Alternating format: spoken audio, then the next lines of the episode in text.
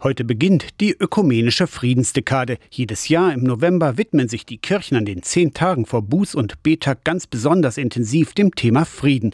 Kirchengemeinden laden ein zu Friedensgebeten, zu Filmen und Diskussionen. Und für die Hosentasche gibt es eine App.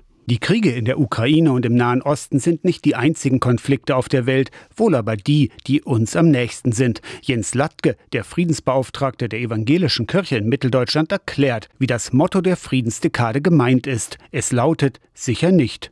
Oder? Dass viele sich fragen jetzt, was ist denn heute noch sicher und wie können wir noch sicher leben? Gemeinschaft, vielleicht auch beten hilft dabei, die eigenen Gedanken zu sortieren, den Mut und die Hoffnung nicht ganz zu verlieren. Wo haben wir sonst in der Gesellschaft so Orte, wo man das wirklich ablegen kann? Da ist die Friedensdekade für mich ein ganz wichtiger Ort, gerade in diesen unsicheren Zeiten, wo Menschen sich versammeln können, gemeinsam klagen können, gemeinsam ihre Hoffnung zum Ausdruck bringen können. Wer keine Zeit oder Lust hat, so ein Friedensgebet zu besuchen, kann ein Stück Hoffnung mit der kostenlosen Smartphone-App Peace and Pray auf Deutsch Frieden und Beten bekommen. Jeden Tag wieder einen kurzen Impuls, circa 90 Sekunden, wo man sozusagen zu einem Bibelvers noch ein paar Gedanken mitnehmen kann, auch wieder mit einem Aktionsvorschlag zu jedem Bibelimpuls, wo ich sagen kann, da mache ich ganz konkret was, da beteilige ich mich. Außer diesen kurzen Impulsen hat die App auch zehnminütige Andachten für jeden Tag zum Mitbeten und Mitsingen, sagt Jens Latke. Friedensdekator Peace and Pray. Wenn man das in den App Stores eingibt, dann hat man es sofort. Aber auch auf der Webseite des Ökumenienzentrums Zentrums kann man sich direkt runterladen. Bis zum Buß- und Betag am 22. November läuft jetzt die ökumenische Friedensdekade.